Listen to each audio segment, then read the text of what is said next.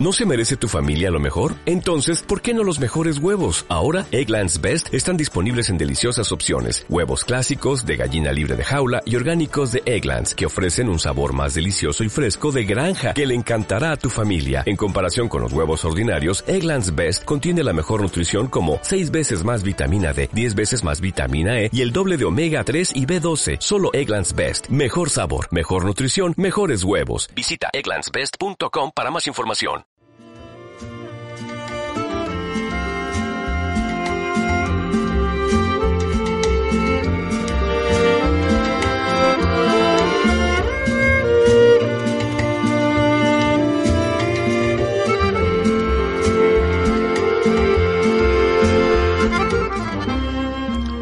Muy buenas tardes, queridos oyentes, amigos, vecinos.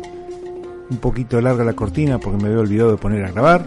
Hay que confesarlo, cuando uno se equivoca, se equivoca. Estamos en un nuevo programa de Hablando de Citibel, como siempre con Guillermo. Ahora sí, en vivo y en directo desde el estudio. Guillermo, ¿cómo te va? ¿Qué haces? Hola Juanjo, hola vecinos, muy buenas tardes. Precioso jueves el de hoy. Mm, nudo y fresco me van a decir. Sí, no deja de ser lindo. ¿Mm?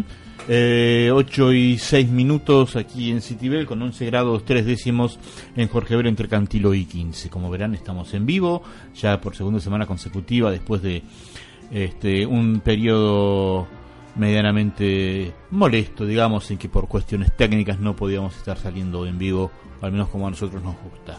Lindo programa que tenemos para hoy, un programa que podríamos calificar de rockero y locuaz. Ya veremos por qué. ¿Sí?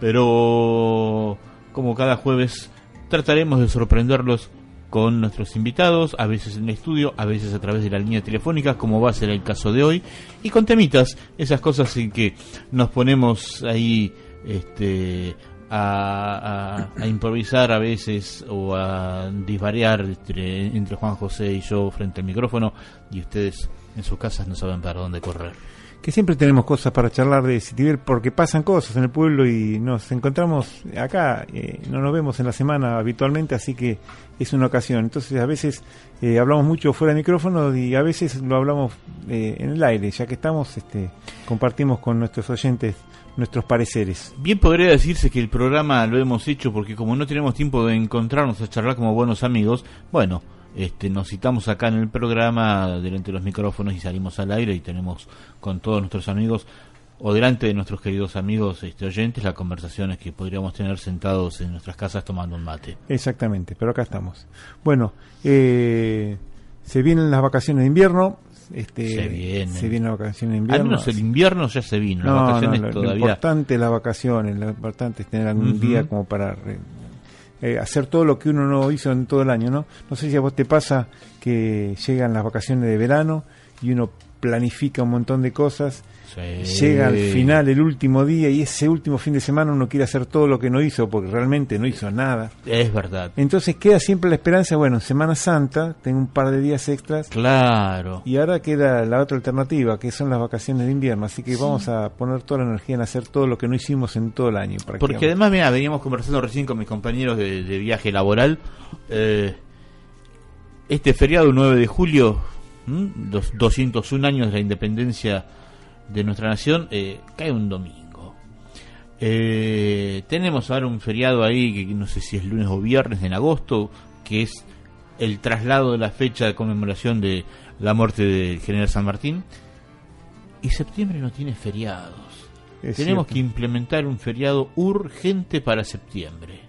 Pero que sea, por ejemplo, no sé, el segundo lunes, el tercer lunes, de manera que eh, porque si lo pones en un día fijo, después, bueno, puede caer sábado y domingo y nos lo perdemos, ¿verdad?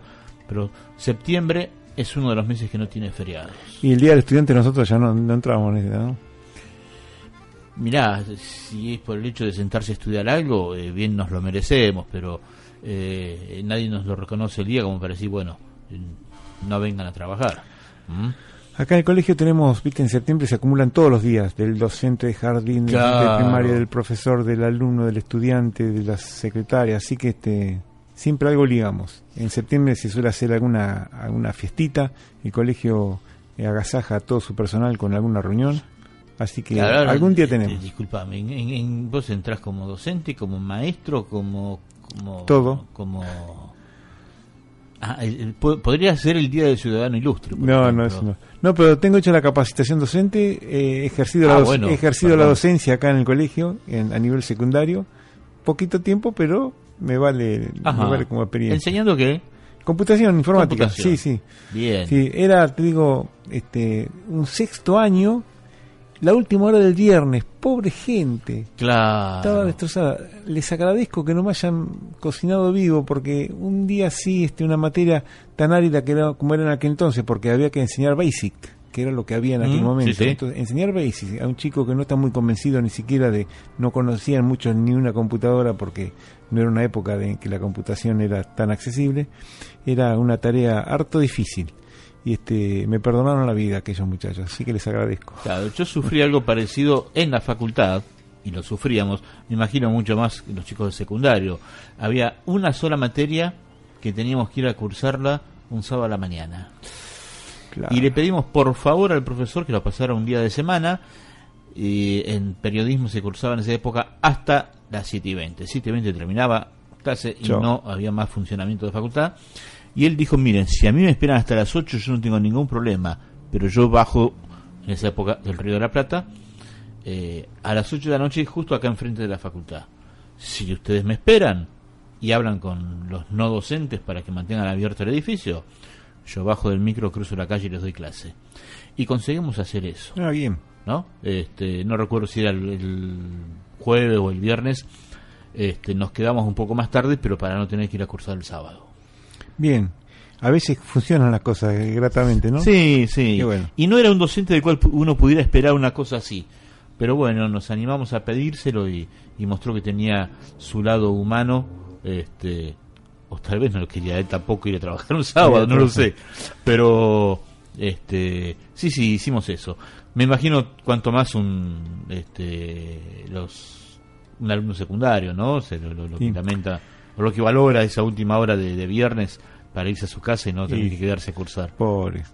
Pero Eh, bueno. era, era difícil dar esa materia. Este, el otro día nos recordábamos lo difícil que era programar la asignatura computación año a año, porque los chicos iban aprendiendo, iban descubriendo la informática junto con uno. Ahora el Claro. chico llega a la escuela ya con un conocimiento básico, todo el mundo maneja un teléfono, se conecta, Sí. Pero allá había que ir acompañando el crecimiento. Entonces todos los años se cambiaban los planes de la, la programación del- de la materia. Era un trabajo bastante arduo que hacíamos con las chicas de acá de con con Águeda, con eh, Alejandra y con eh, no me sale el nombre de, de la profesora de computación, ahora me va a matar si me escucha. Pero bueno, se me tildó el nombre, ahora lo digo cuando me salga. Adriana. Este, así que tenemos largas reuniones este, pensando ver cómo hacer para acercar, era un desafío interesante, cómo acercar la informática. Ahora estamos pensando cómo alejarla de los chicos, ¿no? Claro. Este, estamos, eh, quizás un poco de la culpa del acercamiento fue nuestra, quizás, pero bueno, era lo que había y estaba bueno.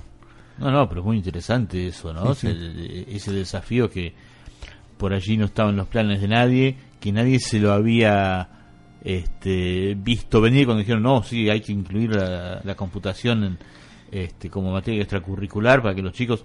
Y resulta que no era tan fácil. No. Y la persona que más fuerza hizo, Inés Álvarez, mi Inés. maestro de primer grado. Que, que uno podría pensar que eh, una persona que no se crió con la informática podría este, rechazarla, no Sí, gustarle, aceptarla, pero ella hizo tanto esfuerzo para que se ella y las, las otras mujeres que la acompañaban, este, Mimi Castro Sí, también, Chelita, en Chelita. su momento, pero pero ella era estaba convencida de que el futuro pasaba por la informática y qué razón que tenía. Así que este me hizo leer de cosas interesantísimas sobre máquinas de aprender, experiencias Ajá. que hubo antes de la informática con, con máquinas eh, mecánicas que permitían tomar evaluaciones, esas cosas, unas cosas rarísimas, La época de los perfoverificadores. por ejemplo, ese tipo de cosas. ¿no? sí. Muchos no deben saber que existía una carrera terciaria que se llamaba perfoverificación y que eran eh, tarjetas perforadas que según el tipo de, de perforación que tuviera o el lugar de mejor dicho que estuviera perforada la tarjeta era el valor era la información que esa Exacto. tarjeta tenía Eh, los más añosos recordarán unas tarjetas que se usaban para pedir el tubo de gas de supergas Exactamente. que había que ponerlo de ir allá a- hacia la calle 54 donde estaba y algunos impuestos, yo tengo en casa que venían también tarjetas. Ah, es posible. Bueno, y muchos otros se acordarán de la tarjeta de PRODE. La tarjeta PRODE. Nunca estuvo mejor explicado el 0 y el 1 binario, ¿no es cierto? Porque ahí el agujerito significaba un 0 y el no agujerito significaba un 1. Ajá, mira, nunca, acabo de Nunca estuvo tan claro eh, lo que es el sistema binario de, de numeración. Así que, este sí, todavía conservamos como un material este eh, aquellas tarjetas. Después aparecieron. Sistema binario que es el que nos permite a nosotros estar en este momento en el aire, ¿verdad? Exactamente, sí, porque estamos digitalizando. Ustedes saben que nuestra voz es analógica, entra al micrófono en forma analógica y cuando llega a la computadora, a la consola, eh, se digitaliza, se transforma en ceros y unos. Esos ceros y unos se pueden almacenar, transmitir, guardar, modificar, amplificar y bueno, y salen a través de la internet a nuestro servidor de streaming, que es la empresa que nos está proveyendo la difusión, digamos, que se encarga de que nuestra señal se meta en la red de Internet y que está funcionando muy bien, por suerte, hemos superado esa etapa oscura de la radio en que nos se entrecortaba, ahora está funcionando muy bien y solamente falta que mejoremos nosotros, Guillermo. Por eso hoy una de nuestras eh, charlas va a ser con una persona que nos va a ayudar un poquitito a que mejoremos en esta radio pues ya sabe de quién se trata. le vamos a pedir algunos consejos a una amiga que nos puede dar algunos consejitos para que nosotros mejoremos. ¿Te parece? Me parece, y me acuerdo que yo te había traído unos consejitos impresos. ¿Sabes que ¿no? Pensé en leerlos al aire en algún momento. Tendríamos que traerlo a mi hijo que interpretó muy bien este. Yo no sé si no los tengo acá en la computadora. Podemos hacer el intento, pero lo hacemos bien como corresponde. Lo hacemos como dice el instructivo. Bueno, bueno, si nos da el tiempo hoy podemos hacerlo. ¿Cómo no? Tranquilamente. Dijimos que íbamos a tener un programa locuaz y rockero. Así que este que cada cual interprete a su manera lo que quiera. ¿Mm? Está muy bien. Bueno, eh, cuento alguna cosita yo de lo que estuvo pasando, de lo que va a pasar. Bueno, quiero contarles que mm, estamos teniendo las primeras conversaciones eh, con las primeras, no, ya van varias conversaciones, pero estamos empezando a meternos en el Museo de las Telecomunicaciones del, cuartel. Eh, mañana tenemos, tengo yo particularmente una reunión con el jefe de agrupación eh, apuntando específicamente a eh, mejoras en, la presentación de los equipos en el museo. Así que eh, ya hay un borrador de trabajo con algunas ideas que incluye el Radio Club, que en su momento se ofrecieron ellos gentilmente para. Sí, sí, Fernando Arias, España. Sí, sí, sí. Porque tienen todo el conocimiento como para clasificar y reordenar, digamos, los equipos que están a veces en un orden no cronológico. Así que bueno, de la reunión de mañana surgirán algunas otras, ya incluyendo a la gente del Radio Club, a la gente de DNI, así que es una buena noticia para la comunidad. Y no sé si me estoy adelantando un poquitito, pero hay, hay algunas perspectivas de incluirla en, el circuito de museos. Eh, que hay varios museos que dependen de las Fuerzas Armadas que no están abiertos las 24 horas, no se pueden visitar libremente, pero que con cierta periodicidad se abren al público. Claro. Así que bueno, este sería uno de esos casos, que es un museo no de entrada eh, libre, pero este, con determinados horarios, no sé, una o dos veces por mes, se puede abrir al público, como pasó el año pasado, que hubo una jornada de puertas abiertas, y ahí tendríamos acceso. Así que es un interesante proyecto en que nos entusiasma estar un poquito metidos, por lo menos ayudando en lo que se puede, ¿no? Así que si hay algún sponsoreo posible para la parte gráfica, ya estamos pensando Pinocho ya dijo que algo va a ayudar y estamos pensando en alguna otra imprenta de Citibel que quiera colaborar, no regalando, pero rebajando un poquito algún costo como para que se puedan imprimir material y que sea más amable con el público la muestra. Y tal vez podamos llegar a conseguir algo. Vamos a, vamos, a, ver. no? Porque no hace falta mucho dinero, hace falta voluntad, pero siempre viene algún gastito para hacer cartelería, para hacer. Así que es un interesante es un interesante proyecto. Así que vamos a ir comentando a medida que avance. Y la otra cosa que te quería comentar es que mm, eh, me convocaron, tuve la suerte, este, la experiencia de guiar un grupo de marplatenses por Citibel. Me habías dicho algo de eso, sí. Yo estoy buscando, pero no veo los alfajores. No, no, tengo un par, pero los tengo encima. Están puestos ya, este, no sé si me explico. Están puestos, pero clarísimo. Donde tienen que estar. No, eh, a raíz de un contacto con una arquitecta este, que estuvo en alguna de las caminatas, participó de esas jornadas que se organizaron junto con DNI, eh, pensando Citibel, bueno, establecimos un contacto, intercambiamos material y a ella le, le ofrecieron guiar a este grupo de turistas por la ciudad de La Plata y este grupo de turistas específicamente quiso venir a Citibel porque llegó a sus oídos esta cosa que tiene Citibel que se está transformando en tan conocida por todos lados. Así que se contactaron conmigo, fue una experiencia interesante, eran 20 personas, adultos mayores, forman un grupo llamado Pies Ligeros, una cosa por el estilo. Eh, es un grupo privado que tienen un matrimonio que organiza estas salidas y se eh, ellos se interesan por el patrimonio cultural de Mar del Plata y de las zonas aledañas, así que hacen visitas dentro de la misma ciudad de Mar del Plata y salen un poquitito y la primera vez que vienen a La Plata y estrenaron La Plata con un paseo por Citibel. Y me, me gustó mucho y me, me dolió un poco que tenía las mismas sensaciones que tenemos nosotros los citibelenses de los que estamos hablando habitualmente, esta sensación de, de cómo el comercio se come eh, el patrimonio arquitectónico, que ellos también lo han vivido en distintas, de distintas maneras. Así que, a pesar de la distancia, de las distintas eh, tamaños, importancia de las ciudades, eh, ellos veían los problemas nuestros como propios y viceversa. Así que fue fue un aliciente saber que mal de muchos consuelo de tontos, dicen, ¿no? Pero que no es solamente acá que pasa eso, sino que es un mal que, que está quejando a varias ciudades y que habría que tomar medidas también a nivel este más más masivo también es decir claro que sí no es la lucha de dos leía hoy en el diario El Día eh, en Tolosa están tomando conciencia de eso y se ha formado creo para no sé si para mañana o para pasado han hecho una convocatoria de vecinos para formar una comisión que este, se ocupe de relevar y, proteger el patrimonio histórico arquitectónico.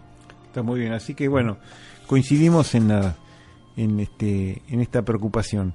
Eh, recorrimos desde el club atlético hasta el camino, no, no, fueron tantas las cuadras, pero recorrimos 20 casonas, así que se fueron muy interesados. Eh, y de acá se iban a la catedral y al observatorio y al día siguiente, o sea, el día, esto fue ayer, o sea, el día de hoy eh, iban haciendo un, un, paseo por el eje monumental, digamos, por el, eh, recorriendo todos los edificios y iban al museo y, a la casa Curuchet. Así que, así que este, bueno, una experiencia interesante para ellos y para mí también este haber este probado suerte con ellos. Bueno, felicitaciones. son, lindas experiencias. Lindas experiencias y un desafío interesante. Y saber que no es, no es cosa de uno nada más, que, resulta de interés para muchos otros. Eso está bueno, porque uno a veces piensa que, que esto es interesante para los dos o tres que vivimos acá en Citibé, ¿no? Y nada más, no, pero mucha gente se interesa por, por estas cuestiones y bueno, está bueno compartir esto. Y como vos preguntabas, eh, mi tarifa fue alfajores marplatenses que pagaron religiosamente y que estoy tanteando a ver si están buenos para traer acá en algún momento. Pero primero quiero verificar a ver si están en buenas condiciones, Guille. no trajimos mate, no trajimos nada. Estamos, Estás haciendo control de calidad, me parece muy bien. Control de calidad. Si todavía no comieron mis hijos, aquí sí que hasta que no coman mis hijos no. Ah. Vos no podés comer, Guille. Lo siento mucho. Eh, bueno, es una linda experiencia. Eh, usted sabe que es muy feo eso de, de, escudarse en los hijos, ¿no? Usar a los hijos como sí, tiene razón, es cierto. Tiene razón, pero es así. Es la cruel realidad.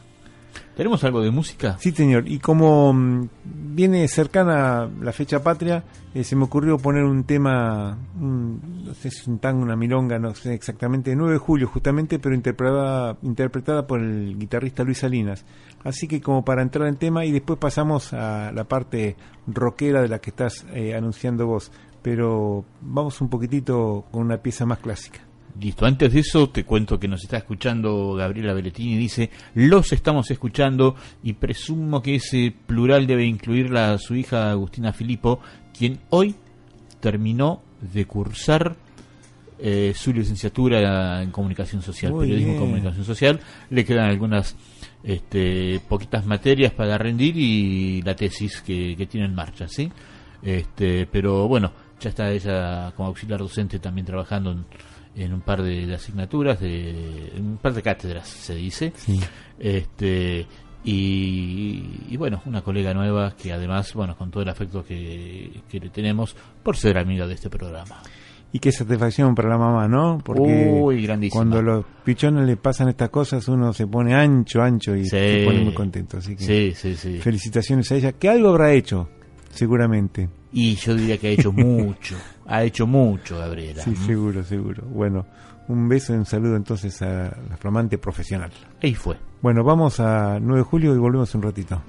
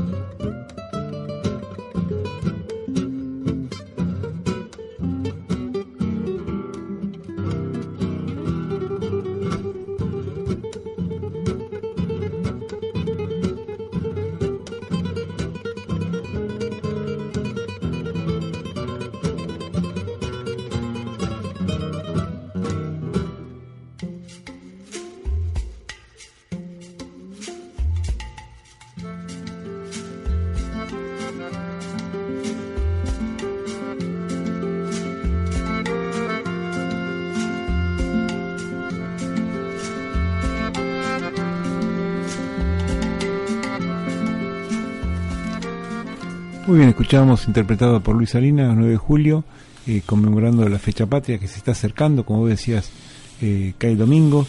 Eh, si a alguno se le ocurre ir a cantar el himno, aviso que yo no puedo ir porque tengo una actividad, así que vayan pensando quién va a poner la música, ¿eh? Porque siempre al último momento uno pregunta, che, ¿se canta el himno? No sé si va a haber convocatoria este año. Bueno, pero se puede cantar a capela. ¿Cuán automática va a ser la, la, la autoconvocatoria? Este yo aviso con tiempo el que avisa no traiciona como dicen habitualmente. Así dicen así dicen. Bueno pero usted no traiciona nunca ¿eh? no esperemos que no no pero por las dudas. Viste que uno se confía en que siempre el sonido lo lleva Juanchito entonces es una responsabilidad. Claro. Pero también estás creando mal a la gente. Esto es un desafío para cantar a capela que muestre cada uno. No sé si va a haber este formación en el en el cuartel este porque a veces ahí este se canta el himno y se toma un chocolate, pero sin domingo y me parece que van a desfilar, así que no sé qué va a pasar. Es posible que no, así que sí, que por aquí no haya nada. Que por aquí no haya nada. Así que bueno, yo igual voy a estar este festejando la noche anterior el aniversario de un querido amigo, el 60 aniversario de casado, que no es un número menor. Así que vamos a estar con el querido Raquel y Raúl, vamos a mencionarlo, vamos a estar festejando estos 60 años este, con mucha alegría porque es una muy buena gente y este, este, muy cercanos a, a, los afectos, al cariño con el que hemos compartido largas charlas en no en horario de trabajo, siempre lo aclaro, pero en los horarios fuera del horario de trabajo. Está bien que lo aclare, porque la gente es mala y murmura. Sí, así que bueno. Este bueno, el saludo entonces para Raquel Raúl, tus amigos que llevan 60 años de matrimonio. ¿Llegamos nosotros? No sé, llegamos. Eh, yo no sé si llego yo a los 60, ni hablemos del matrimonio. Por eso digo. ¿Mm? Este hablando de llegar, de llegar bien, venimos bien. Te vi casi trotando y entrar al colegio. Eh, sí, me pisaba un auto si no trotaba. No, no, no, no, camino, despacio, pero no, vamos muy bien, vamos bien. con seguridad. Eh, sí, sí, sí, esto va, este, ya llevo una semana, primera semana laboral, digamos, vamos bastante bien. Este, así que creo que podemos ser más que optimistas para cuando en dos, tres semanas me vea nuevamente el médico y, me pueda dar el alta definitiva. ¿Y el trabajo te complicó un poquito? ¿Es un esfuerzo que no... Eh, no, en realidad por allí se complica un poco estar mucho tiempo en la misma posición, así que me paro, camino un poco, vuelvo, me siento. Este, eso más que nada. Eh, pero no es tanto la, la, la, articulación de la cadera, o sea, la, la implantada la que molesta, sino eh, mis mi doble hernia de disco, columna, todo eso que siempre molestó. Y ahora como estuvo tanto tiempo sin moverse es como que si están haciendo no estar pero creo que si logramos bajar un poco de peso y, movernos más vamos a andar muy bien tampoco la época ayuda mucho todavía no para no. para salir mucho así que hay que esperar un poquito más un par de meses que se ponga este, lindo para aprovechar a salir el tiempo recuerdo que un día como hoy lo encontré a al querido profesor Julio Ardoy, ¿no? O sea, un docente legendario de esta casa y lo encontré en un comercio y estaba, se sentó, estaba con bastón y pidió una silla y le dije, lo tiene mal el tiempo, profesor. Sí, me dijo el tiempo que hace que nací. es cierto. Eh, así que bueno, eh, pero vamos bien, Juanjo, por suerte vamos bien. ¿Y mañana qué tienes que hacer?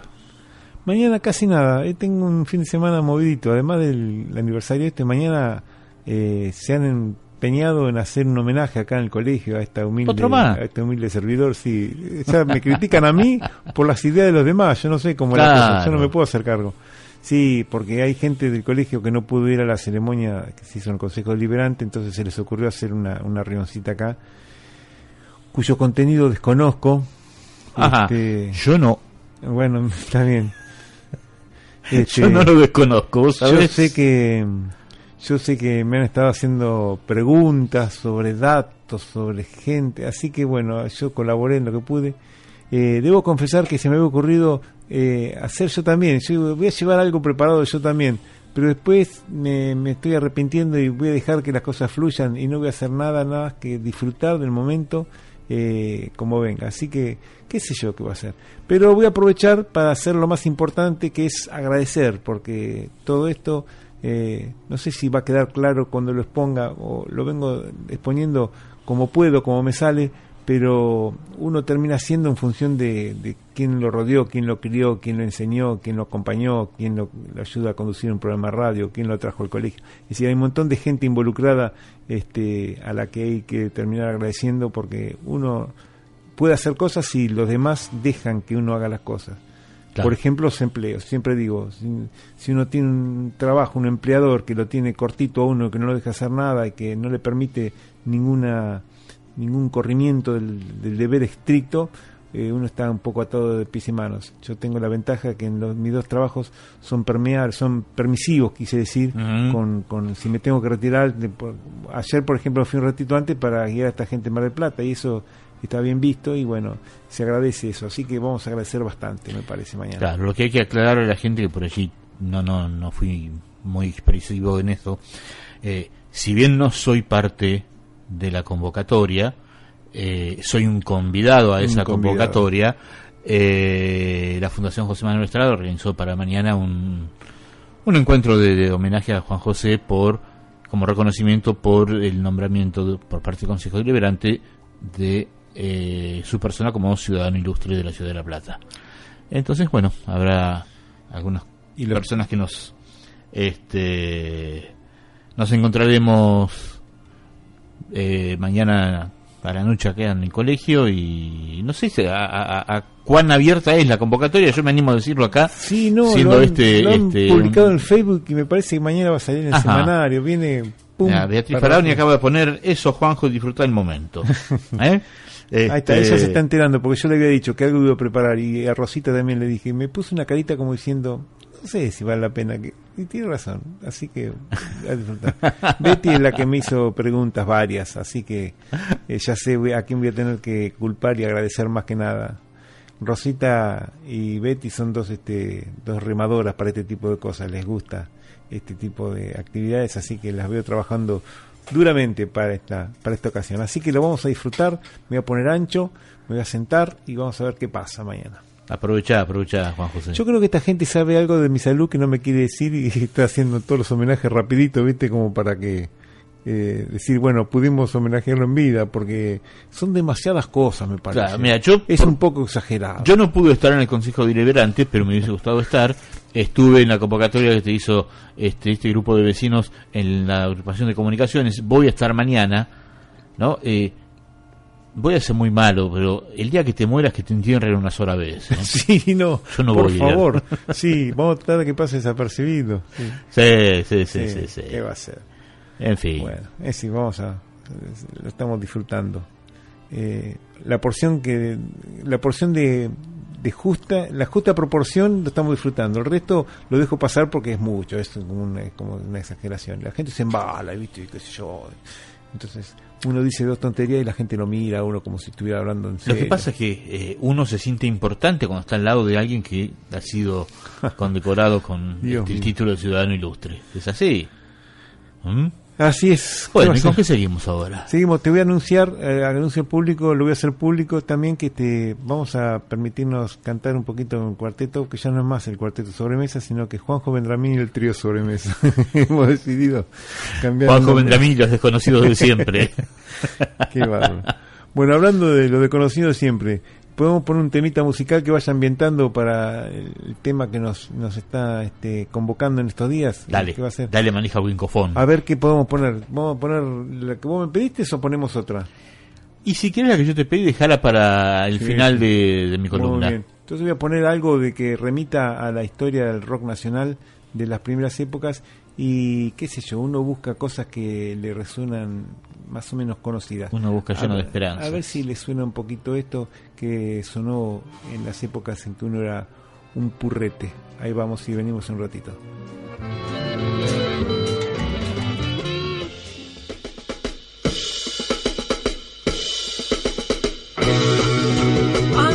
no duerme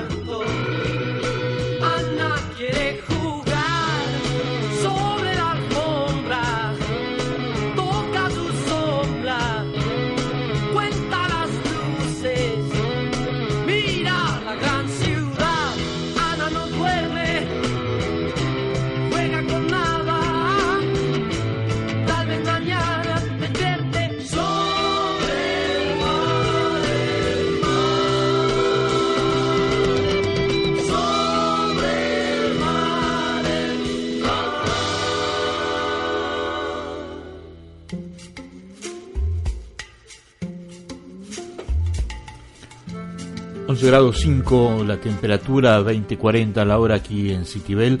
En, hablando de Citibel, precisamente el programa que jueves a jueves hacemos con Juan José Vendramín por Radio Signo. ¿Y vamos a la poligrafía, Guillermo? Vamos. Vamos.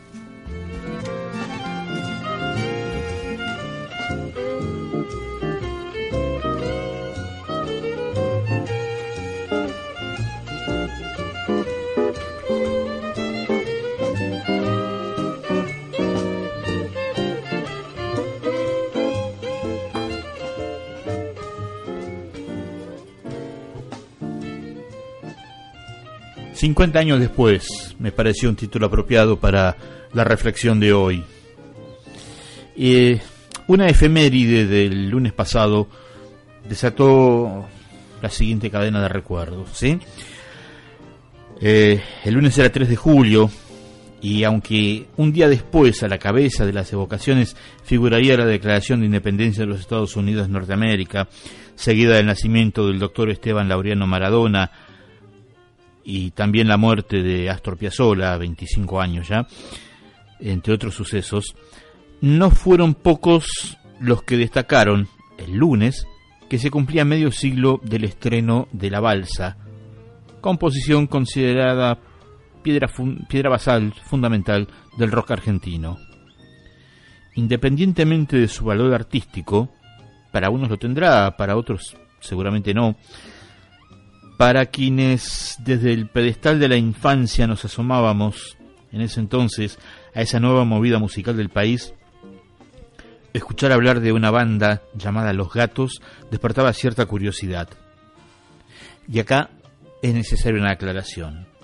En esa época se hablaba de conjuntos y no de bandas, los cuales hacían música progresiva y no rock. Esto último muy posiblemente haya sido una manera de eludir la celosa vigilancia del gobierno de facto y de turno por aquellos años.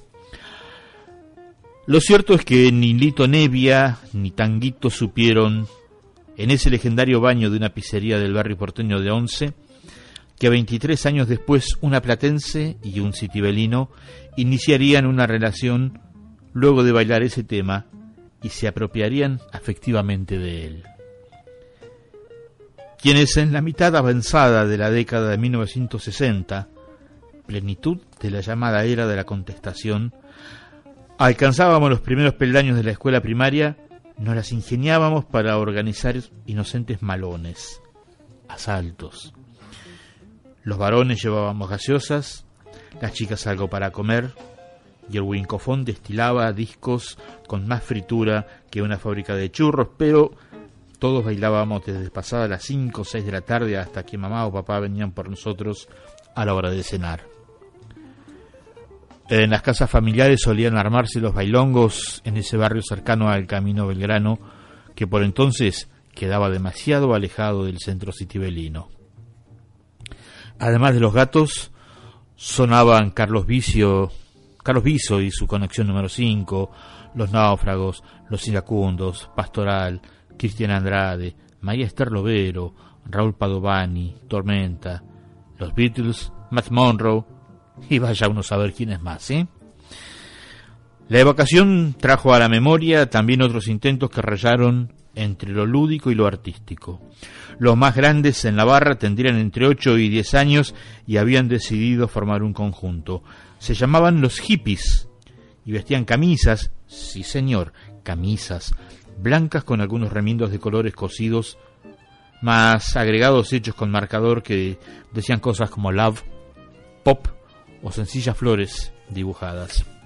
Contaban como instrumentación, muy curioso, un par de maracas y un pequeño bombo que daba más para la chacarera que para la música que ellos querían hacer.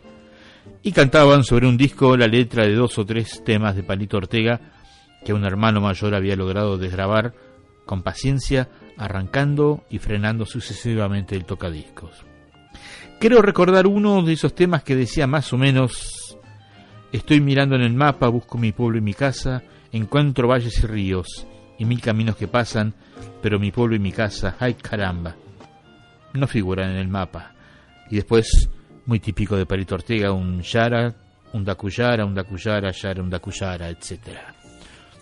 Julito José Andrade, Alejandro Flaqué, Julio Mariscal, Gabriel de Franco y, y algunos más eran de la partida de este ensamble de vida efímera que contaba además con una guitarra de juguete de mi propiedad, la cual, bueno, fue para mí el salvoconducto para sumarme a esa formación. Luego, seguramente era, no sé, una semana, días después, los más chicos de esa borregada, que éramos Marcelo González, Marito Braccio y el suscripto, formamos nuestro propio conjunto con cartel pintado a mano y todo.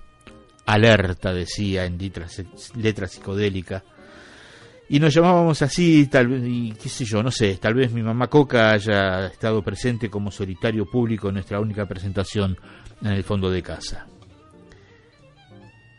La cuestión es que charlando estos recuerdos con mi hijo, se maravillaba de que hacíamos esas cosas antes del surgimiento de Black Sabbath, banda considerada el nacimiento del rock metálico. Y le retruqué que era también el tiempo de los Beatles y de los Rolling Stones, pero que acá, en el confín del mundo, nacía la balsa, un tema sin el cual él, muy posiblemente, no habría ni siquiera nacido.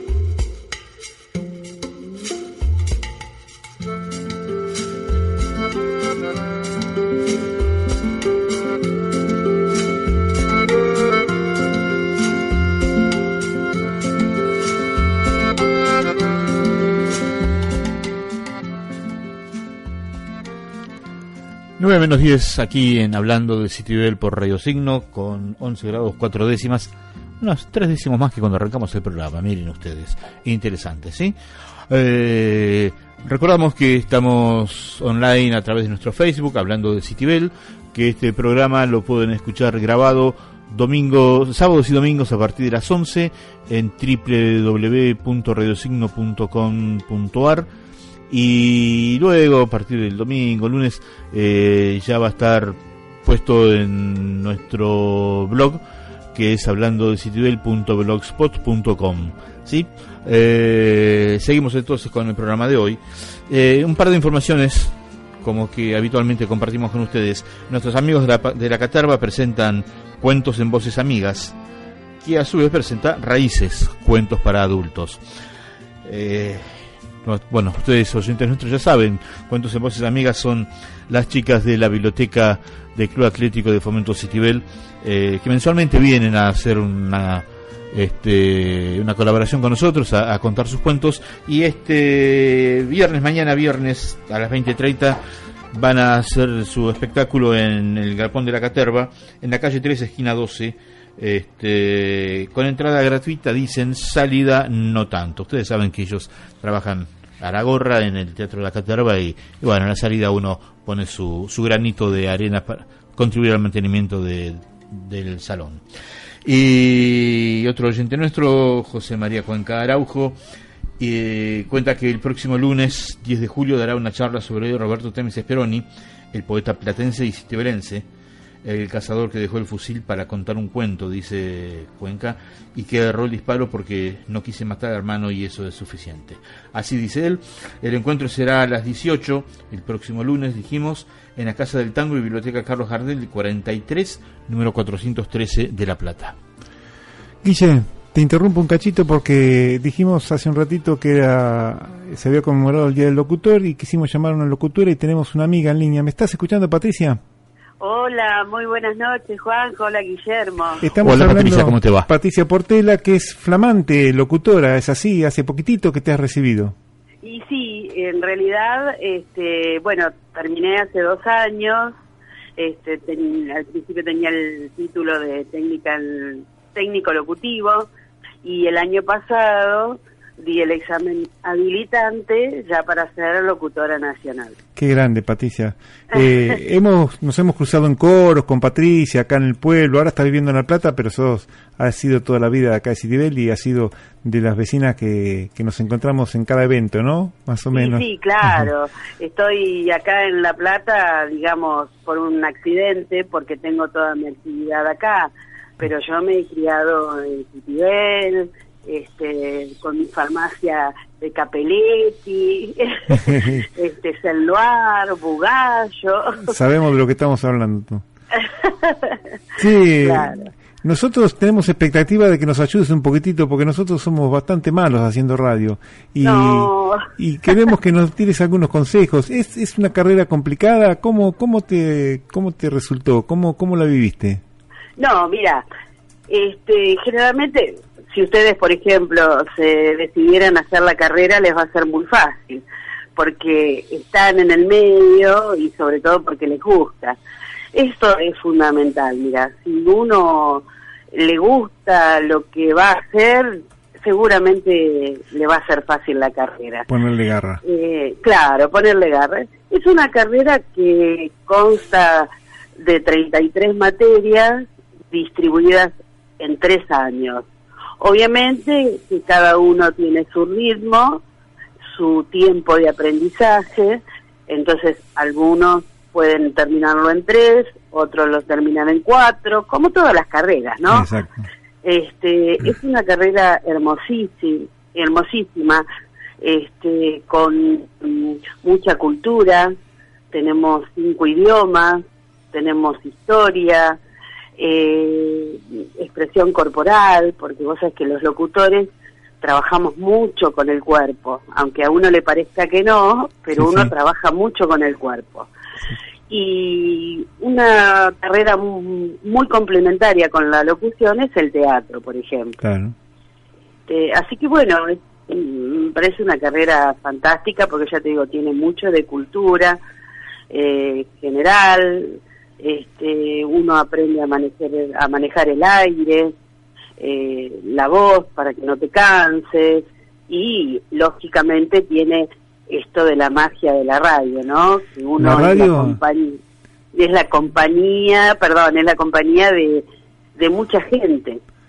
La radio y te hemos visto muchas noches en los festivales del Club Atlético, así también improvisando, saliendo al toro, como se dice, ¿no? Y Esa sí, es una experiencia, es una ahí experiencia está. interesante también, ¿no? Y claro, esto que te digo del teatro eh, te sirve justamente para la improvisación cuando uno está frente al público. Y lo- o para en la radio también, ¿viste? Sí, sí, tal cual, tal cual. ¿Dónde estás trabajando ahora, Patricia? Ahora, perdóname, te estamos sí. interrumpiendo, estás en un ensayo, ¿es así? No, no, no, no, no, porque al final no fui al ensayo, así que estoy acá en mi casa. Ah, bueno, bueno. Si no pedíamos disculpa al director, pero... no, por favor.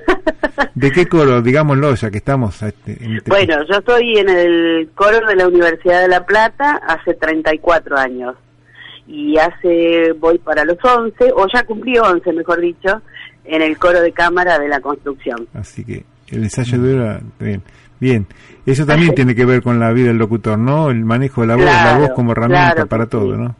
Y bueno, mira, un poco fue que yo eh, empecé a hice un curso de locución cuando estaba en el coro de la Universidad de La Plata y yo tenía a mis hijos muy chiquitos, tuve que dejar y hola y Sí, sí, te escuchan muy bien.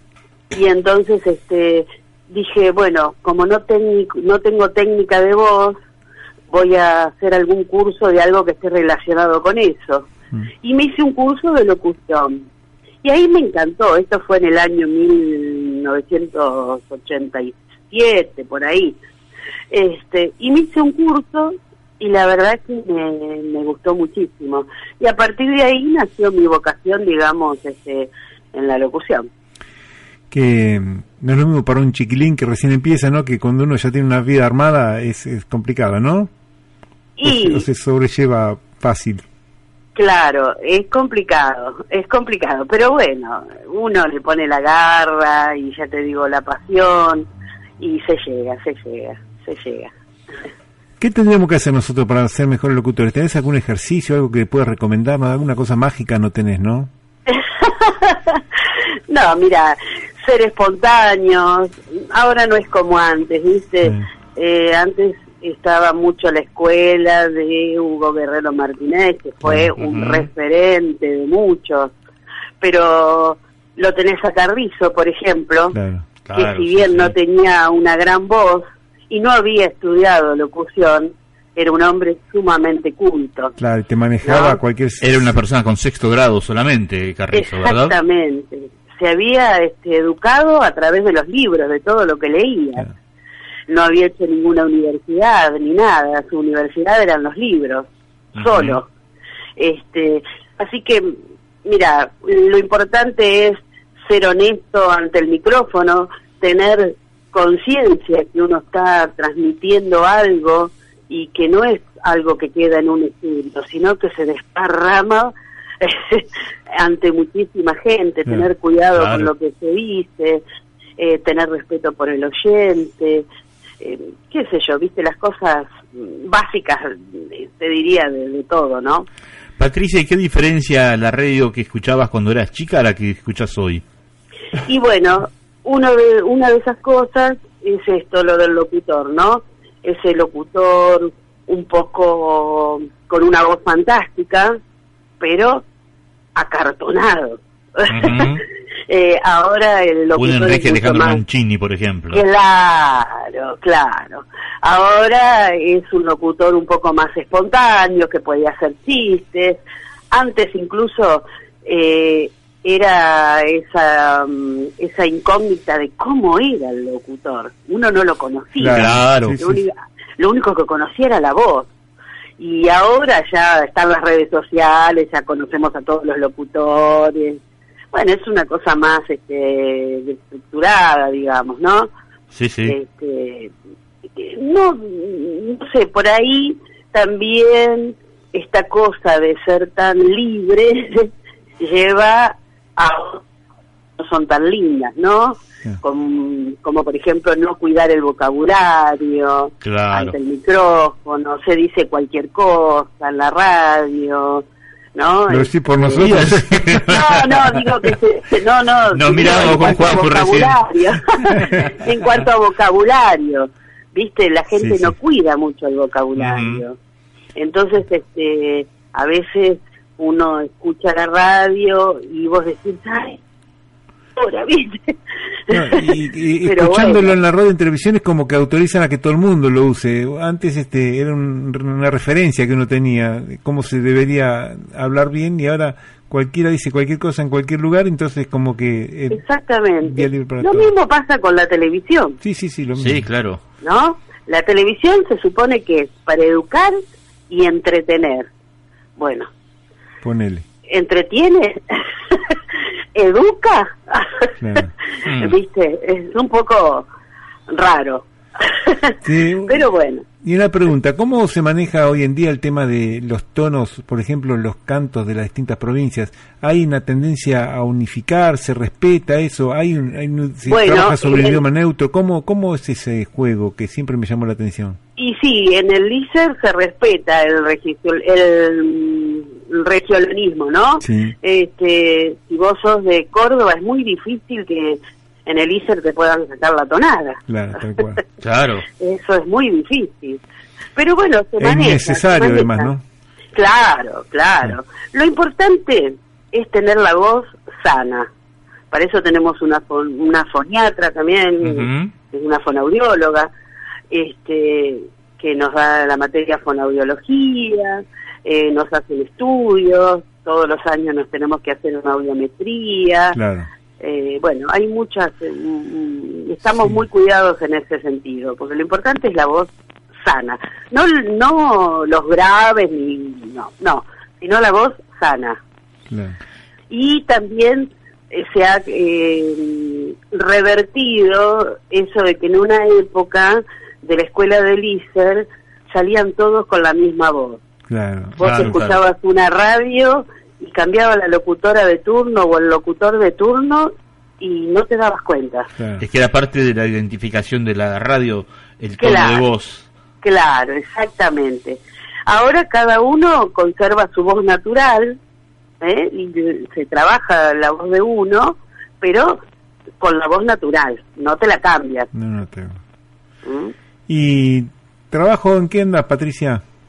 Bueno, Ahora en este momento estoy trabajando en 89.5, Radio del Aire, aquí de La Plata. Lo ahí estoy todos los días en un programa que se llama Arriba Ciudad, un programa político.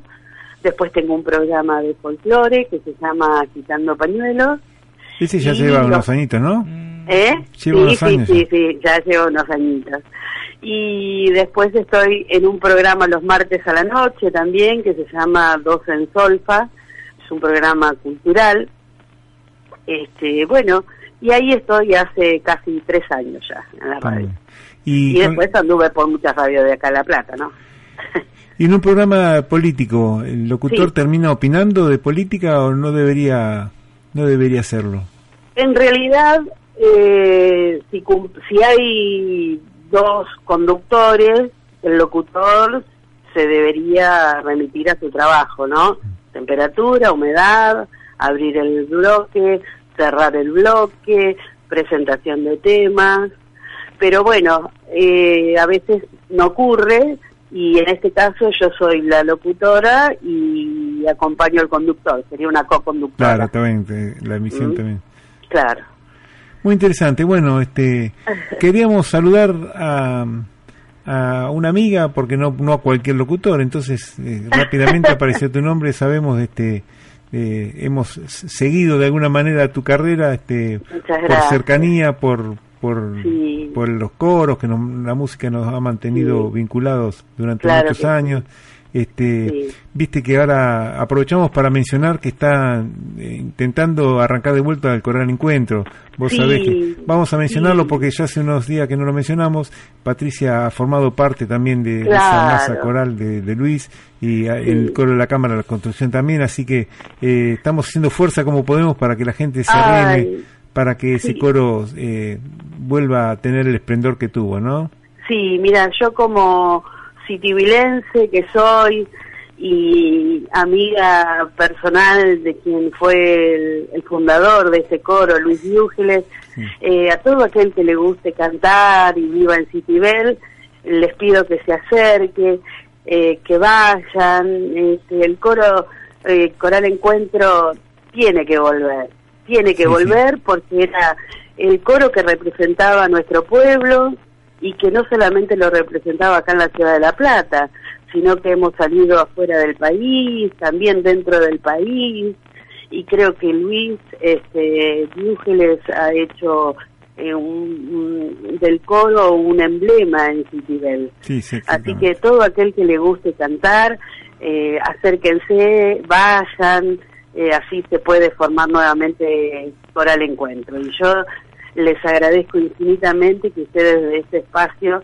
estén haciendo fuerza por eso. Y sí, por supuesto. Hablamos de Citibel y estas son las características de Citibel. Este, este coro es parte de, la idiosincrasia de Citibel, así que lo vamos a apoyar. Bueno, Patricia, muchas gracias por este rato. Te felicitamos, aunque sea con demora en tu día, y este gracias. y te agradecemos este ratito que estuvimos charlando, ¿eh?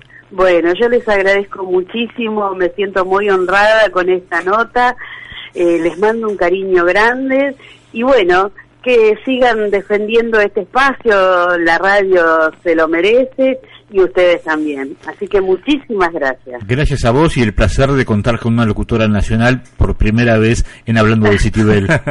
por fin un profesional tenemos. bueno, muchas gracias y estoy a disposición de ustedes. Gracias Patricia, un beso. un ¿eh? abrazo muy grande muchas gracias. Chao, ¿eh? chao, chao, un beso. Era Patricia Portela, locutora profesional, locutora nacional según su título, que hace poco que ha obtenido. Y en homenaje a ella y a todos los locutores me voy a animar con un destrabalenguas. En esta villa, tres Pedro Pero Pérez Crespo había, Pedro Pero Pérez Crespo el de arriba, Pedro Pero Pérez Crespo el de abajo y Pedro Pero Pérez Crespo Crispín, que tiene una yegua y un potranquín. Pero yo no busco a Pedro Pero Pérez, Pedro Pérez Crespo, el de arriba, ni a Pedro Pero Pérez Crespo, el de abajo, sino a Pedro Pero Pérez Crespo Crispín, que tiene una yegua y un potranquín, crespa la cola, crespa la crin, crespa la yegua y el potranquín. Absolutamente. Eh, arrastrándome, pero salió. Sí, sí. Yo podría intentarlo. En, mi próxima vida voy a intentarlo.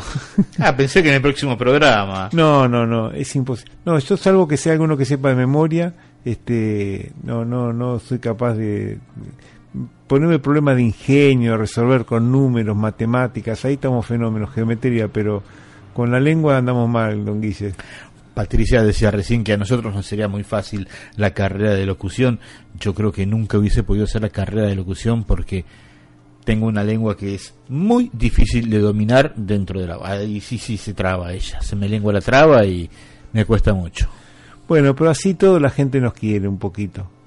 Y le gusta este programa. Y sí, y eso que ya no, tenemos abuelas, ¿eh? ¿eh? No entiendo el... Y porque siempre dice cuando alguien este eh, se alaba mucho así mismo, ah. dicen, ah, como se ve que no tenés abuela. Sí, bueno, sí, perdóname. Este, aunque no tenemos abuela, la gente nos quiere. No, pero bueno, porque el valor de nuestro programa no tiene que ver con la calidad profesional de los de los conductores, locutores, musicalizadores y operadores, sino con el cariño que le ponemos a Citibel, que ese es el motivo principal de nuestro programa y por eso seguimos haciendo, hablando de Citibel, por cuarto año consecutivo, programa número 16, si no me equivoco, de este año, con algunas este, inconvenientes que tuvimos ahí que ya estamos olvidando, pero arrancando con esta segunda mitad del año con toda la energía. Eh, recuerden que ya el mes que viene vuelve Betty con su programa, va a ser este, cuestión de género hay que mencionarlo porque si no se enoja, si no hacemos publicidad, mentira. Este, si después nos vende lamparitas quemadas. es una buena amiga y va a ser un lindo programa por lo que estuve pipiando un poquito, va a estar muy bueno, va a estar acompañado por Teresa Martina también, así que agárrense caballeros porque viene un programa eh, cuestión de género que va a estar, eh, va a estar picante. Eh, creo que nos vamos a cruzar más de una vez con Betty por las cuestiones de género. Este, la vamos a tener un, un, par de semanas antes de que empiece su programa, la vamos a tener acá seguramente en nuestro en, el piso este, haciendo ella misma la presentación del programa. Betty, mucha suerte. ¿eh? Suerte Betty que está conectada con nosotros, lo mismo que Cristina Menzi, que Adrián Tedoldi, bueno, Gabriela Berettini de la que ya hablamos hoy, ¿sí? Todos escuchando, hablando de Citibel por Radio Signo. Bueno, ya que estamos hablando de mensajes, eh, me mandó un WhatsApp Patricia, muy agradecida a Juanjo, muy linda la nota, gracias a los dos. Eh, Moni también había mandado un mensaje diciendo, esas son efemérides. Eh, muy linda la poligrafía, esa es una efemérides, la del rock, así que muy linda la poligrafía, así que por todos los medios posibles nos llegan todo tipo de saludos de gente conocida de uno. Por supuesto que sí, y hablando de medios posibles, eh, repetimos que esta edición que hoy sale en vivo, sábado y domingo a partir de las 11 en radiosignos.com.ar, la pueden escuchar grabada y luego eh, eh, también la pueden escuchar o descargar de nuestro blog hablando de citibel.blogspot.com. Está muy bien. Eh, yo en un ratito voy a intentar por teléfono con Sofía Porta. Sofía Porta es la coordinadora de una actividad que están haciendo los chicos del colegio que tiene que ver con la venta de bolsones con verduras. Pero se lo vamos a preguntar a ella qué pobre, ha estado todo el día trabajando en las quintas con los alumnos y ha ido a trabajar y está volviendo a trabajar, así que le estamos dando un ratito para que llegue hasta su casa, esté cómoda y la vamos a molestar porque queremos que ella misma nos cuente este, sobre esta actividad. Eh, hay muchas actividades solidarias en el colegio, está muy bueno que así sea y está bueno difundirlo porque a veces pasa inadvertidas y son cosas muy interesantes. Cuando pensamos en la juventud, siempre resaltan, a veces, siempre no, pero muchas veces resaltan los aspectos negativos, ¿no? Y hay una juventud muy sana que está haciendo muchas cosas por la comunidad y hay que recargarlo. Hablabas vos de la quinta en la cual trabajan los chicos este, y hablábamos de sucesos o eventos para este fin de semana en Citibel y este sábado en la Plaza Belgrano este, está la feria de productos de mi tierra o una cosa así creo que se llama discúlpeme que no tengo acá el nombre correcto, pero bueno, la feria de productos este, orgánicos que mes a mes se organiza acá en Citibel. Eh, también los sábados, eh, y este sábado compartirán la plaza, porque ellos están todos los sábados, nuestros amigos de la feria artesanal. Este, seguramente encontrarán los puestos cambiados de lugar porque eso es lo que hacen cada vez que se suma un extra a la feria sabatina. Y este mes, este sábado quiero decir, estará eh, la feria de productos de nuestra tierra y entonces estarán también junto con los artesanos. ¿Estamos con nuestra entrevistada telefónica? Sí, la estuvimos molestando durante toda la jornada. Hola, ¿me estás escuchando, Sofía? Hola, ¿qué tal? Buenas noches, sí, te escucho. Hola, buenas noches. Antes que nada, perdón por la insistencia, pero estábamos comentando recién que estuviste con los chicos en, en las quintas, estuviste trabajando y volviste hace un ratito de trabajo, ¿no? Sí, así es, estuvimos desde la mañana, por suerte pudimos esquivar la lluvia, porque llegamos a las quintas ocho y media más o menos, y en el momento en que nos subimos al colectivo empezó a chispear, así que pudimos estar ahí, hicimos un taller eh, de reproducción de hierbas aromáticas en la parcela agroecológica del Movimiento de Pequeños Productores, que son es la organización de productores con la que nosotros en la escuela estamos articulando. Eh, y la idea es justamente poder empezar a hacer un aporte eh, también en lo que tiene que ver con el, con otra forma, un modelo de producción de alimentos alternativos, donde los chicos también puedan ellos mismos empezar a trabajar la tierra, empezar a a conocer los procesos más de los alimentos que ingerimos todos los días. Esto va de la mano con lo que están haciendo en el jardín. En el jardín están trabajando con huerta también. Es una apuesta interesantísima en estas épocas que todos los claro. vienen. El proyecto, eh, el cual yo estoy coordinando como docente de la Estrada, eh, tiene distintos momentos, justamente con la intención de que los chicos puedan conocer todo el proceso de producción.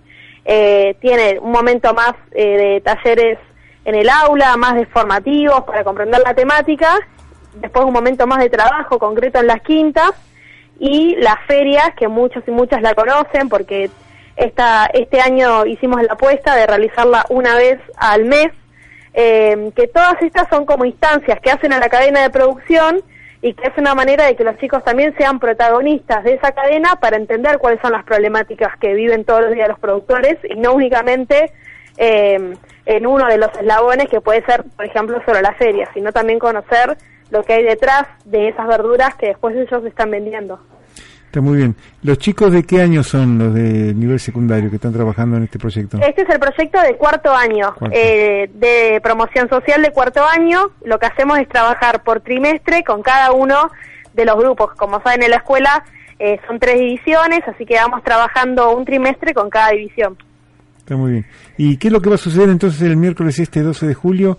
Eh, para el que no para el que no lo conoce, hay venta de bolsones con verduras en la vereda del colegio, así es. Vamos a presentarlo formalmente. Dale.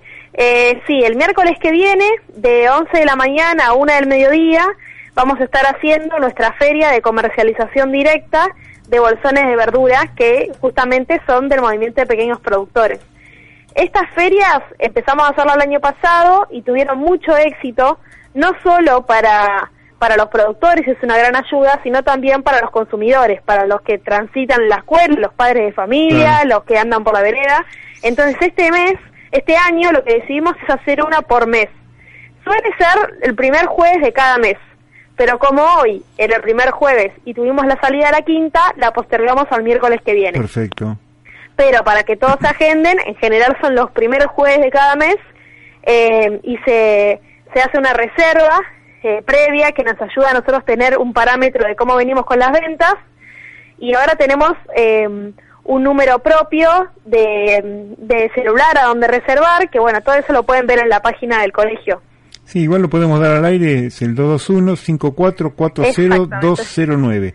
Exactamente, no me lo acordaba bien, no le quería errar al número, pero si lo tenés ahí... Acá lo tenemos este, en la página de la escuela, Instituto José Manuel Estrada, ahí entre otras noticias está esta feria, esta actividad, este, y hay algunas fotos de los chicos trabajando, es muy, muy lindo eso, verlos mm, poniendo la mano en la tierra, ¿no? Hoy la verdad fue un taller muy especial porque justamente tuvimos la posibilidad de trabajar la tierra eh, y no solo en el momento, sino que los, cada chico se llevó a su casa para cuidar de acá a septiembre una, una, una, una planta de hierba aromática que en la parcela agroecológica va a servir como barrera natural a los a las distintas plagas. Claro. después en septiembre vamos a ir todos a, a plantar todas esas plantas que estuvimos cuidando. Así que tiene una es como una manera de concretamente estar aportando con los productores. No sé si lo dijiste, disculpame si no te entendí. ¿En qué lugar físico es esto? Mira, hoy estuvimos en la en una eh, la quinta de Abasto, estuvimos hoy en una de las quintas de Abasto de un productor que se llama Ismael, también está ahí Antonio, eh, que queda en 197 y 520.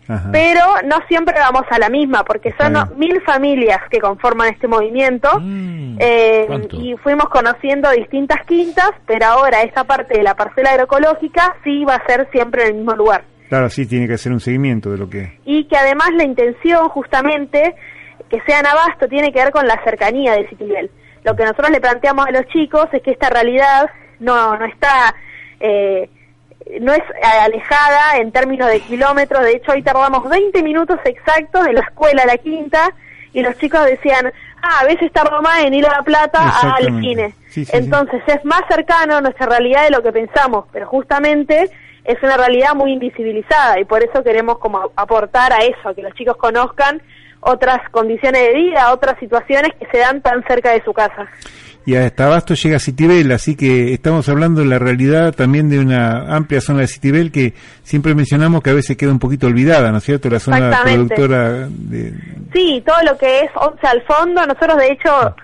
eh, también por una impronta hasta simbólica, hoy fuimos todo por Once, hasta Ruta 36, para que podamos ir viendo esa transformación que se da en el, en el escenario que tenemos alrededor de cómo se van generando, como bueno, cada vez se ven más, más, más invernaderos hasta que llegamos a esta quinta en Abasto, que es como pasando un poco más. Claro, sí, sí, pero, es, en la, misma línea. Sí, sí, sí, están, en la misma realidad, este, de, tipo de producción. Sí.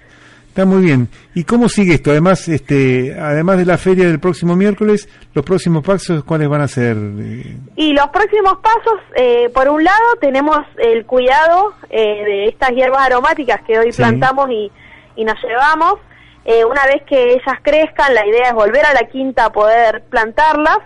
Eh, y ahora también una apuesta importante que vamos a hacer es en agosto, hay unas, las séptimas jornadas de agricultura familiar que se hacen en la Universidad de La Plata que desde el año pasado estamos participando contando nuestro proyecto, porque es muy innovador o, novedoso que chicos de secundario tengan este proyecto como parte del proyecto institucional o el proyecto educativo. Así que lo que hacemos es encontrarnos con estudiantes de otras escuelas o universitarios que todos tienen trabajos con productores. Y entonces ahí los chicos cuentan más su experiencia y cómo hacen y esa es otra de las instancias que vamos a participar.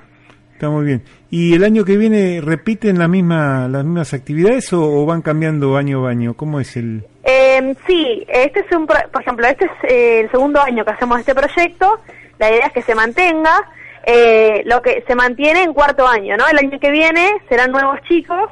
¿Por qué? Porque en promoción social lo que buscamos es que a lo largo de toda la secundaria, bueno, y ahora también en primaria y jardín de a poquito, los chicos puedan todo el transcurso de la escuela ir conociendo distintas problemáticas o realidades de Citibel. Entonces, cada año tiene un eje de trabajo. El de cuarto es agricultura familiar, pero, el, eh, por ejemplo, el de quinto es discapacidad, el de tercero es todo lo que tiene que ver con los cartoneros de la zona, el de, el de segundo año eh, está vinculado más a, a la violencia de género, el de primer año la niñez. La idea es que los chicos al final de la escuela puedan tener un pantallazo de las problemáticas sociales en la que está nuestra nuestra sociedad en general y bueno, la particularidad de nuestro territorio. Bueno, muy bien. No sé si Guillermo tenés algo, pero la vamos a dejar descansar. Completísimo informe. ¿Sí? Eh, no, sí, más que interesante, eh, porque además, bueno, uno desde afuera del colegio desconoce todo esto y a veces decimos, uy, qué bien que le vendían a los chicos a aprender a hacer este, una quinta como hacían nuestros abuelos y todo, y resulta que lo están haciendo. Sí, de a poquito vamos generando también otros espacios educativos que excedan, como le decimos a los chicos, el cuadrado verde del banquito y también pensar como más en términos globales de lo que de lo que está pasando en nuestra realidad cercana. Muy bien, Sofía, muchas gracias por tu tiempo. Estás cansada, descansada, que te lo mereces. ¿Qué edad tenés? ¿Te puedo preguntar la edad? 24 años tengo. 24, tienes una voz muy juvenil. Para nosotros todas las voces son juveniles, pero particularmente la tuya. Eh, la radio está abierta para que cuando quieras comunicar cualquier cosa o quieras venir algún día con los chicos a contar la experiencia, las puertas están abiertas en la radio del colegio y en la radio de la comunidad y esta cosa toca los dos, los dos temas toca el colegio y toca la comunidad. Así que, claro que sí. Muchas gracias. Bueno, ¿eh? muchas gracias por, por la invitación y por el tiempo de poder difundir lo que estamos haciendo. No, gracias a ustedes por lo que hacen. Un, beso muy grande. Chao. chao, chao, gracias. qué muy Bueno, muy bien, vamos a poner otro temita que nos... Vamos a poner otro tema, se lo vamos a dedicar a Adriana Agodi, que desde La Plata pone muy lindo programa. Felicidades. vamos a volver a la, música que escuchábamos cuando éramos purretes, como decimos recién, y volvemos para despedirnos ya.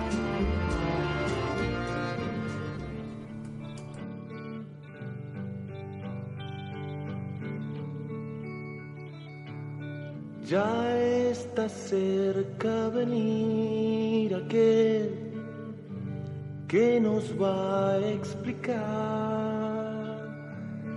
sin violencias ni gritos, paz para este mundo traerá. Caminando vendrá a ofrecer lo que siempre faltó. Es el Hijo del Hombre, paz para este mundo traerá. ¿De dónde viene? ¿Y cómo se llama? Nadie lo sabe, ni yo lo sé.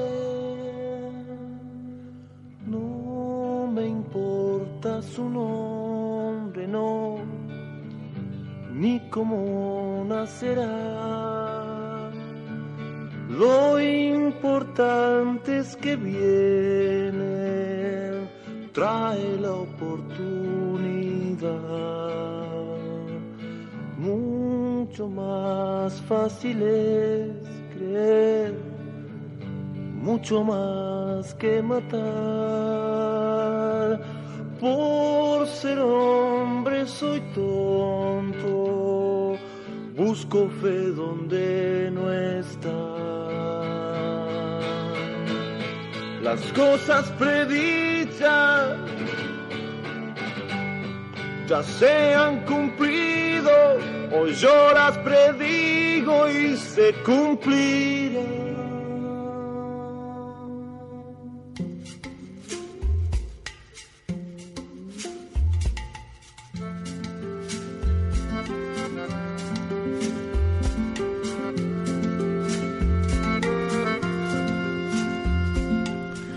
Bueno, viajamos a nuestro pasado escuchando Box Day, interpretando libros sapienciales, este, esta obra tan revolucionaria yo eh, en aquel momento. Yo me acuerdo que estábamos en un campamento con los compañeros del secundario en Chascomús, una vacación de invierno, cuando por radio escuchamos por primera vez la Biblia y no podíamos creer que, que con una temática así pudiera haber un grupo de rock hacer este, la obra tan importante que hizo. Así que este, me acuerdo ese momento muy claramente. La Biblia por Box Day. Qué grande. Bueno, viajamos en el tiempo. Eh, nosotros en realidad tenemos puesto temas un poquito más antiguos, quizás. Estos son casi modernos, ¿no? Pero, pero, este, yo no he tenido una vivencia muy fuerte con el rock. Yo estaba muy con el folclore en aquel momento y este, y el rock me fui asomando de a poquitito, de a poquitito. Tenía un compañero de colegio que era que era el que se conocía todas las novedades, que se compraba todos los discos, entonces de alguna manera nos servía como este nos, nos, nos introducía al mundo del rock de a poquitito y muchos nos asomábamos medio paisanos, viste, viviendo en Citibel, Claro, claro. tocando con eh, Guglielmino en la guitarra, tocando Ajá. zambas y chacarera, eh, esa música nos fue seduciendo de a poquitito. Yo, más allá de la imagen que puedo haber dejado con mi comentario de hoy, ¿sí? tampoco fui eh, un tipo muy, muy cercano al rock, en general a la música, diría. Eh, yo a veces cuento que yo descubrí Box Day a los 26, 27 años, este, y me encontraba con hermanos menores de otros amigos que me decían, ¿cómo viviste? No, Box Day no, Sui Generis. ¿Cómo viviste la separación de Sui Generis? Yo lo miraba como diciendo, ¿Qué sé yo? qué sé yo, no sé, que se separaron, ¿no? Este, pero el otro día, bueno, con esto del aniversario de los 50 años de la balsa, que este, como se habrán dado cuenta, bueno, tuvo mucho que ver con este mi, el inicio de mi noviazgo con María Laura. Eh, surgió un poquito el comentario y, me, vinieron lo- estos recuerdos de, ese proyecto de, de conjunto de rock que tuvimos este, con los amigos del barrio cuando, insisto, yo tenía siete años, ocho como mucho, éramos este, muy adelantados para la época tal vez, eh, pero muy ingenuos y muy inocentones, ¿sí? Este, en esos malones no había ni siquiera ni, un beso ni una tomada de mano, era ir y bailar, Sí, sí, nada más. Este, y que yo me colaba detrás de mi hermano que era dos años mayor. Él sí, por allí, ya un poquito más grande, este, en su adolescencia empezó a comprar más discos y, y me introdujo en Modoar en la noche, este programa que por Radio de Plata hacía Pedro Aníbal Mancilla Ajá. a las 10 de la noche. Pero este nunca me atrapó mayormente. Aún hoy yo soy un, un gran desconocedor de, de la música, del rock, eh, y me siento y lo escucho con admiración a mi hijo porque, bueno, él este, transita los andariveles de- del, del rock pesadito, ¿no? El metálico, pero sabe eh, muchísimo, muchísimo de la historia, no solamente del rock, también del jazz, también del tango y muchísimo de música clásica, este, siendo que ni siquiera tiene aprobado un primer año en Bellas Artes.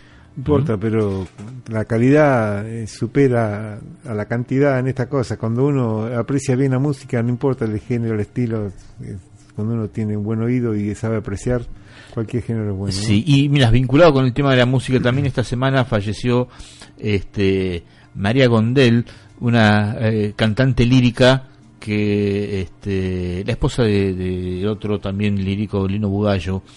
Eh, yo recuerdo que mamá hablaba mucho de María Gondel porque habían sido compañeras en Bellas Artes, la época del sec- el profesorado de este, en música que era secundario en Bellas Artes, ¿no? María Gondel había seguido este, lírica, mi, mi madre había sido el profesorado de piano, pero bueno, habían compartido cursadas y aulas. Y Gabriel, mi hermano, recordaba que los dichos de mis viejos, que María este, Gondel había cantado el Ave María en el casamiento de mis padres, Mm. aquí en el Sagrado Corazón de Jesús, en la época del padre Antonio Raskowski. Este, así que creo que vale el comentario, el recuerdo para las personas que la conocieron, este, alguien que siendo de la plaza había venido a cantar a la que luego sería la parroquia del Padre Dardi. Qué grande, mira cómo se cruzan las cosas. Bueno, ¿Viste? Historias, historias. Uy, sí, Eh, Lo vos mencionabas al hermano mayor. Es una figura el hermano mayor entre para las para nuestra generación. En el caso de mi esposa con su hermano mayor que la le hizo escuchar los Beatles y, y siempre los hermanos mayores. Y este chico que nos, nos, nos fue mostrando el rock tenía un hermano mayor que era el que compraba los discos también. Yo le pido disculpas a mis hermanos menores porque yo le fallé en este tema. Yo estaba escuchando los charchaleros, los fronterizos y tocando la guitarra, así que no les pude este no los pude introducir al mundo del rock como quizás tendría que haber hecho, así que ¿O no? o no. ¿Mm? Así que, este, bueno, disculpas a ambos. bueno, es una linda historia. Se nos ha ido el programa. Nos quedó por comentar este, que entre el 5 y el 7 de julio se está conmemorando la finalización de la segunda invasión inglesa. que Es siempre verdad. mencionamos porque es- nos pasó por cerquita. Eh, Sí, nos despeinó. Nos despeinó, así que siempre la mencionamos. Y el 7 de julio, Día de la Conservación de los Suelos, que tanto tiene que ver con este trabajo que están haciendo los chicos de la escuela, del colegio, este como nos explicaba recién Sofía Porta, eh, que es eh, este contacto con la tierra y que tiene que ver también con algunos temas que están saliendo a la luz en estos días sobre la construcción en Citibel, el poco respeto que se tiene en los espacios verdes, eh, cómo todo se construye, todo se asfalta y se pierde absorción en las tierras. No es casual de que te, de que sea un tema eh, importantísimo qué hacer con la tierra porque es la tierra la que nos brinda el alimento con que podemos vivir y la que absorbe el agua que sobra y si no la dejamos hacer tu trabajo tenemos problemas. Es verdad. Y ya que tocas el tema arquitectónico también de Citibel, eh, ha llegado el fast food a nuestro pueblo. Así es, no hablamos de Este, eso. El primer local de una cadena de hamburgueserías, Mostaza, eh, abrió esta semana, creo, la semana pasada en Citibel. Eh, no lo estoy dando como una noticia buena ni como una noticia mala, simplemente una noticia, no una publicidad. Cada cual sabrá si eso es bueno o es malo. Me anoto entre los segundos. Mm, Sí, y nuestra querida unión telefónica que quedó quedó como están quedando todas las casas, rodeada de vidrio, rodeada de metal. Eh, el frente se lo se luce bastante, pero arruinaron la entradita esa tan linda que tenía con ese techito de tejas, una picardía. Que no era original esa entradita. Claro, bueno, pero era parte de nuestro de nuestro Sí. paisaje. Sí, sí, esa, esa entradita se hizo en los años 90. Está bien. Eh, no no el frente, sino la, la puerta de acceso que tenía un alerito. Ah, ah, a esa Sí, te referías. sí, no, perdón, perdón. No, el alerito ese que era de teja era re simpático. Mm, Este, sí, bueno, sí, claro. Pero estaba muy bien pintadita, conservada, se la ve por lo menos la casa, así que bueno, es lo que hay. Eh, como decíamos con los marplatenses, cuando uno viene de afuera y ve eso, dice, qué linda casa antigua, pero cuando uno la vivió, la, la Claro. usó, fue a pedir línea telefónica para hablar con Buenos Aires y la, la sufrió, leyó todos los cartelitos que había tallado en la escalera, este, el sentimiento es, es, es distinto al turista que viene. Así Por que, supuesto. bueno, bueno, se nos fue el programa. Si no fue el 9.33, eh, 11 grados 5, tenemos cuatro décimos más que cuando empezamos el programa hace una hora y media. Eh, hay que abrigarse hoy, taparse bien los pies, a no resfriarse, a cuidarse mucho. Eh, gracias por estar otro jueves con nosotros. Cuídense, abríguense, quiéranse mucho. Nos vemos el próximo jueves. Que Dios los bendiga y de mi parte un abrazo rompecostillas. Hasta la semana que viene, vecinos. Nos vemos. Chao.